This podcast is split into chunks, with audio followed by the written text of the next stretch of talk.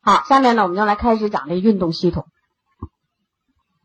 首先呢，要跟大家只讲的这个运动系统，其实是一个说起来还算是比较简单的系统吧。啊，那么它包括骨、骨连结、骨骼肌这三部分组成。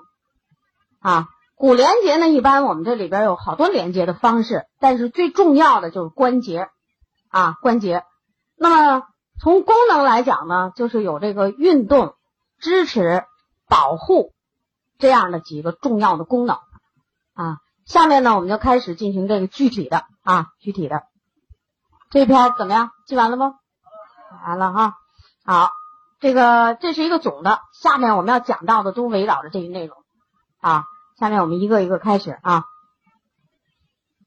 首先呢，我们先对全身的骨骼呢有个大概的认识啊。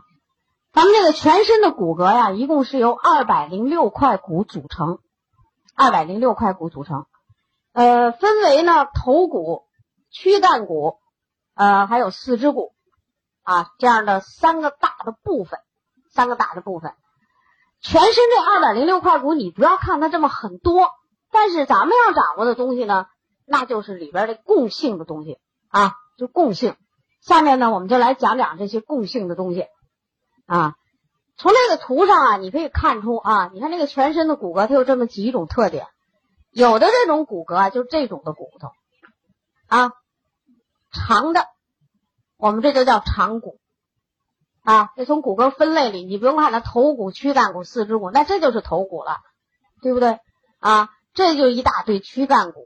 这就是四肢骨，虽然有这么多骨骼，但是它有一个特点。你看，四肢骨都是这种管状的长骨了啊，但是这个身体这个躯干骨里头有好多不一样的骨，像这肋骨，它属于扁骨啊，扁扁的。这后面这个脊椎骨呢，它属于这不规则骨啊，不规则骨。在手掌上还有一些，还有这个脚腕子这、踝部这都有一些，就是那个小小的骨头，那都叫短骨。都短短的啊，所以这个二百零六块骨仔细分呢，就这么几大类啊，几大类，这个你清楚就可以了。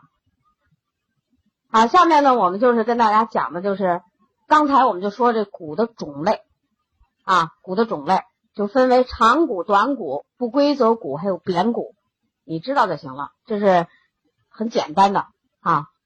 下面呢，我们就是用这个长骨，就这个长骨做一个。比例啊，就这么一个例子来讲一讲这个骨的结构。就骨它到底有什么结构？这个结构你明白了，你就知道这个骨这个组织，你要想让它健康，你就会知道它用什么营养啊。那下面呢，我们就来讲这个骨的结构。这个骨的结构呢，那我们就是从这个图上看了，这就是我们的一个，比如像胳膊、腿、上肢、下肢的这种长骨，我们把它抛开以后，来看看它的结构，从大的。分那就分为这么四部分，一个就是这骨膜，这人看撕下来的一块骨膜啊，另外一个呢就是这里边露出来的骨质，这骨质啊，那这也是露出来的骨质啊，那这个骨质呢，这就是这样的骨质呢，我们一般叫做骨密质，这就叫骨松质了。中间呢就有骨髓腔，就是一个空腔，空腔里面呢就是有这个骨髓，是营养骨的。啊，这个这我说的很快，也没关系，因为我现在让你大概有个了解。下面呢，我们就来一部分，先说这骨膜，就这骨头这骨膜，这个骨膜的特点呢是白色坚韧的，白色坚韧的，它上面有丰富的血管、神经，还有呢成骨细胞，就这成骨细胞啊，丰富的血管、神经，还有这成骨细胞。这个成骨细胞啊很厉害，就从这儿能长出新的骨细胞，让这个骨骼长粗，能让骨骼长粗的细胞啊。这从这骨膜上，这地方就这么跟你讲，凡是说能生出新细胞的地方，你没有蛋白质，这肯定生不出新细胞啊。因为蛋白质是什么呢？细胞分裂的主要原料啊，它参与细胞分裂这个主要的这么一个功能。所以这有一个成骨细胞。你知道就行了，啊，下面呢，我们就来说这骨质。这个骨质里面呢，就是有这个我们叫骨密质、骨松质。大家都看见过那个动物的骨头啊，你砸都砸不动的那个，那就是骨密质。一般那个骨松质呢，它都在这骨的头这儿，圆头这个地方，这就叫骨的松质啊。那么这骨密质和骨松质，我们都叫做骨脂。那这骨脂里面到底是什么成分呢？下边我们就说这骨的成分啊，骨的成分。骨脂里边的成分啊，就是两类，一类我们就叫做无机脂，一类呢就叫做有机质，就这么两种。我们现在现在呢来讲讲这个骨里边成分的这种嗯无机质啊，咱先从无机质开始。无机质呢，主要是以钙、镁、磷为主的无机盐，这就是无机质。以钙、镁、磷。一般是钙、磷、镁啊等等这些矿物质为主的这个无机质，但是在这些矿物质里头，你应该知道啊，我们像我们中国人的饮食习惯，我们是不缺磷的，不缺磷。我们的饮食习惯里呢，就是缺钙，比较缺镁。这个磷，你像我们吃的蔬菜、植物性的食物，包括我们吃的米面，就它里边含的成分都是钙少，磷多。而且磷很多，所以咱们的饮食啊不缺磷啊，所以说你就用不着补磷。而且磷在人体里用的呢，它不像钙那么多啊，它这个不缺。那么这钙却是我们比较缺的。有机质指的是以蛋白质为主的有机物，当然这里面蛋白质是为主的。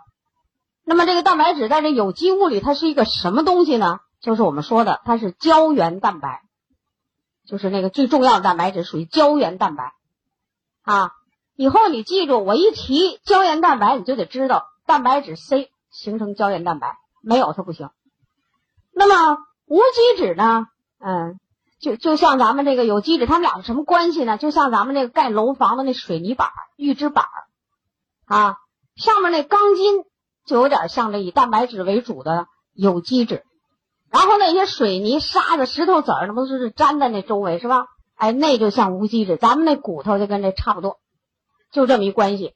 无机质使骨骼坚硬，就是坚硬；而这有机质呢，它使骨骼柔韧，就是柔韧度有弹性，这就是它特点。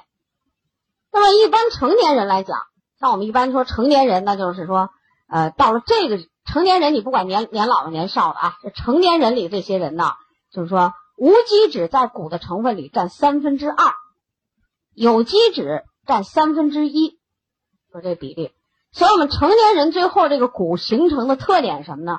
就是既坚硬又有弹性，这就是一个健康骨骼的要求，就是既坚硬又有弹性啊。那就是说，你这个人想让你这个骨骼好的话，这里边必须要补充像钙，我们中国人最易缺的这种。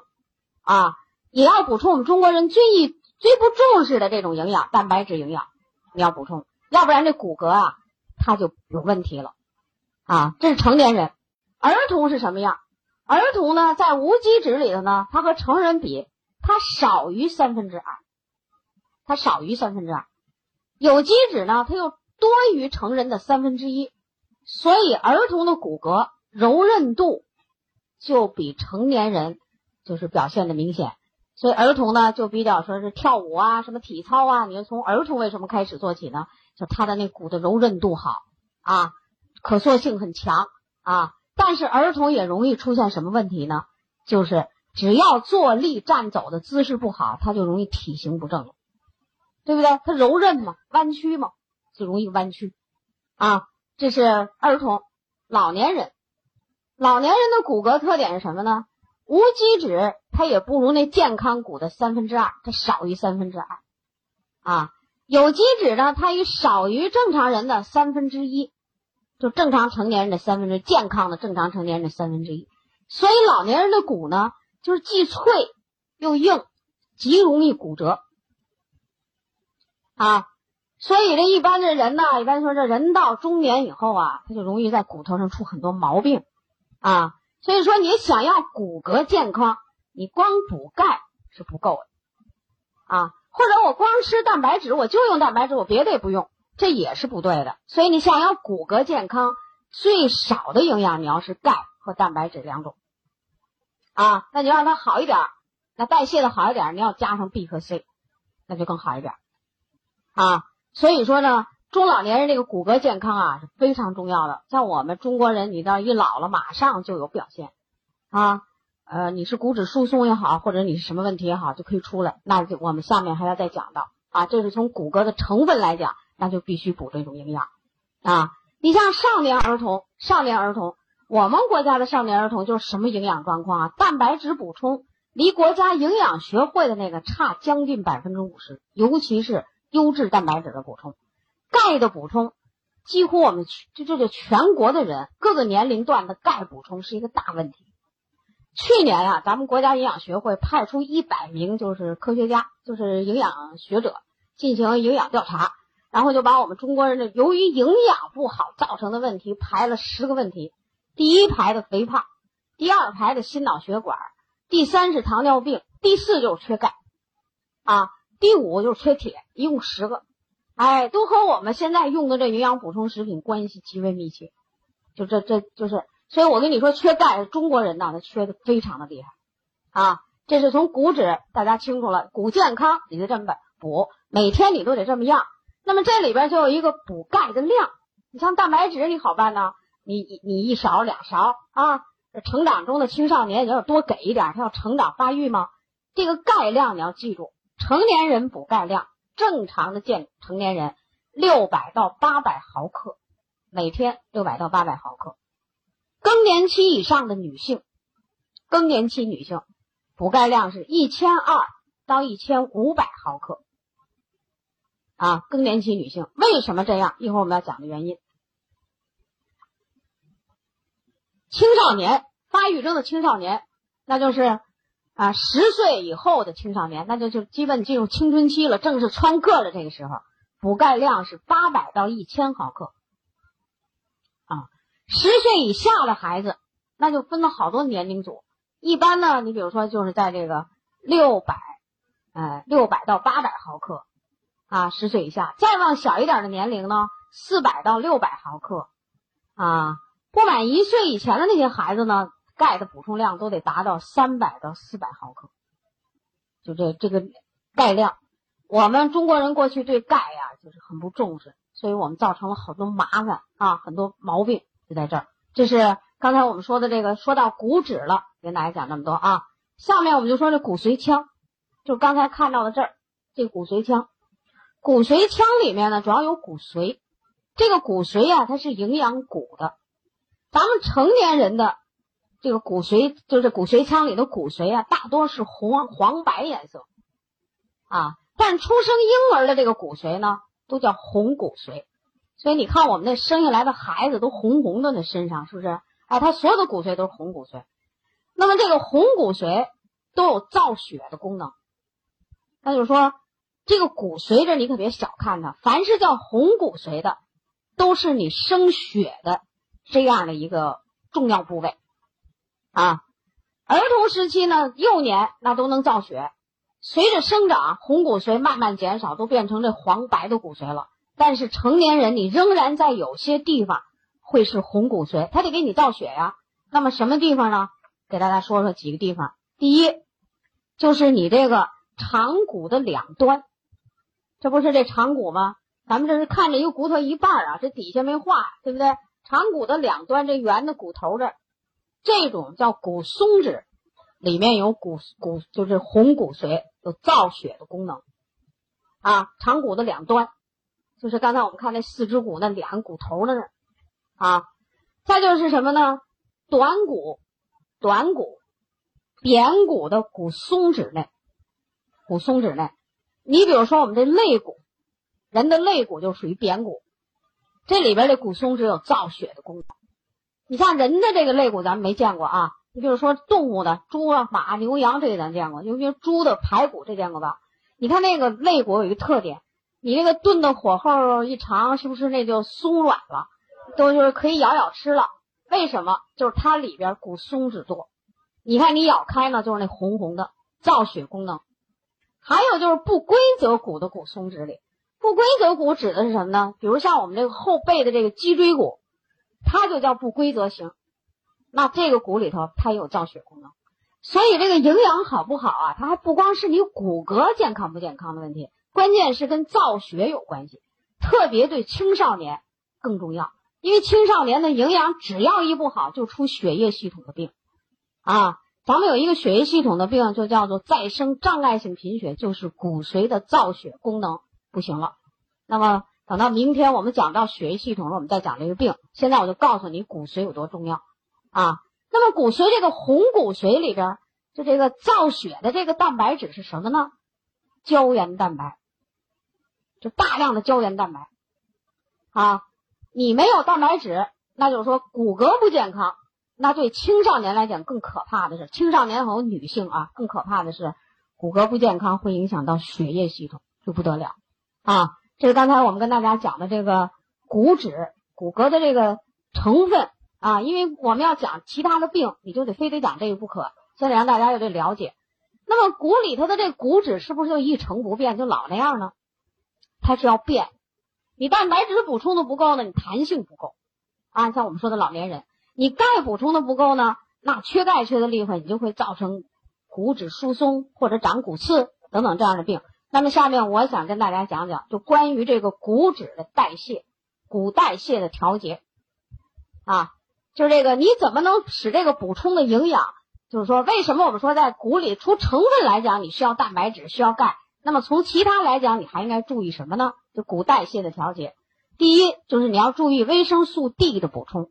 骨骼才能健康，因为这个维生素 D 呀，它对这个钙来讲，就这个占的分量最大的这个营养素来讲，它有促进钙的吸收、利用的这种作用啊，它能促进就是肠道对钙磷的吸收，咱们磷不是不缺吗？所以有时候我就省去磷了啊。这个钙能促进小肠肠子。对钙磷的吸收啊，减少就减少肾脏对钙的排出，所以咱那个儿童多种营养片里头为什么有 D 呢？就这个，为什么你要去多晒晒太阳对身体有好处呢？就要增加这个东西，并且这个 D 能促进新生的骨细胞钙化，促进这新生的骨细胞钙化。你像儿童长个的时候。生长发育的时候，它每天都有一些新的骨细胞生出，它能促进它的钙化。所以维生素 D 对促进骨健康，这是一个非常重要的营养素。那你说你补充蛋白质、钙了，你就要注意 D 啊，呃，怎么补 D，或者什么情况下你能增加自己的 D，你得知道。你说多晒太阳，这个就是能增加 D 啊。有的时候原来我们也不知道怎么晒太阳，反正人那老外晒太阳晒那沙滩啊，老外的健康和咱不一样。他们就是脸上带着阳光色就叫健康，呃，因为他有钱还有闲工夫晒太阳，他就觉得特自豪。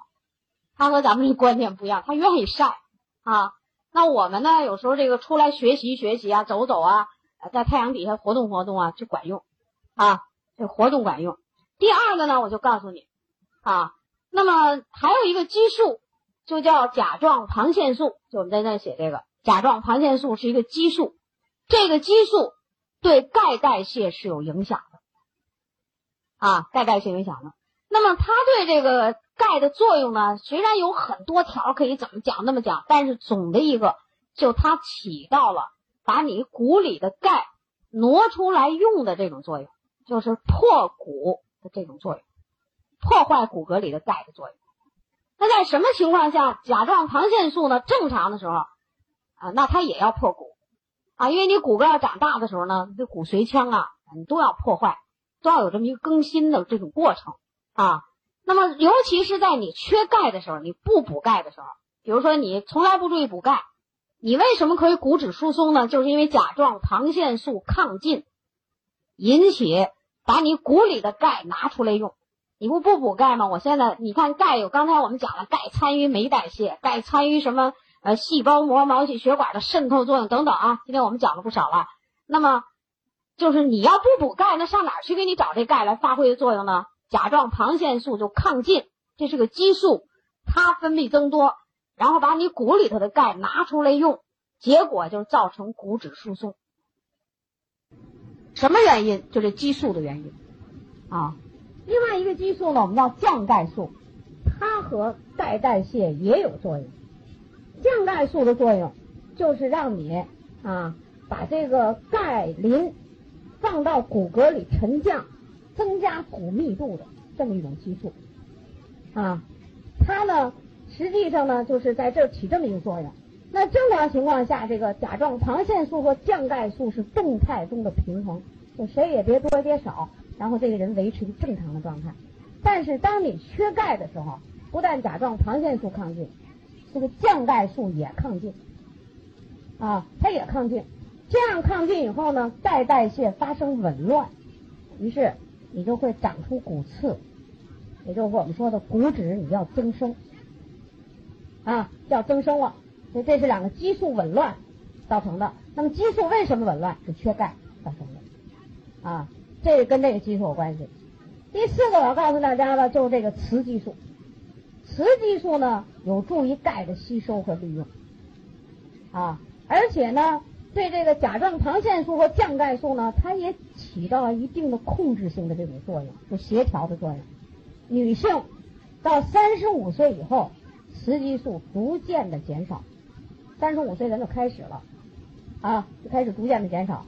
那么这时候呢，女性由于这个激素的减少，那么骨的钙代谢就会出现很多问题。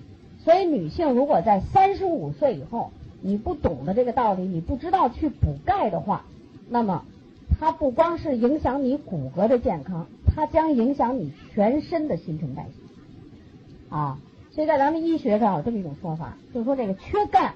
与四五十种疾病有关系，那就这个女人从这时候开始，你还不定得上什么病，它都跟缺钙有关系啊。所以说呢，你要想让这个骨，就我们说的这无机质有机质，它在这个骨骼里处于健康状态的话，蛋白质为什么要让你补充蛋白质和钙？刚才我们讲的这些激素都在促进这个钙的作用啊，这个概念。除此之外，我还告诉你，像甲状旁腺素、降钙素、雌激素。它都叫激素，凡是激素，就蛋白质是原料，它是主要原料。你没有蛋白质，这些激素它的作用也不会发挥的很好啊。哎，你你你把它给闹乱了，那就不行啊。所以呢，一般来讲就是这个补钙要跟着个蛋白质，它就作用会更好啊，就更好。这是刚才我们讲的呢，这骨的代谢的调整啊，那就是说。骨骼健康跟这些营养素、跟身体里的这些东西有关系，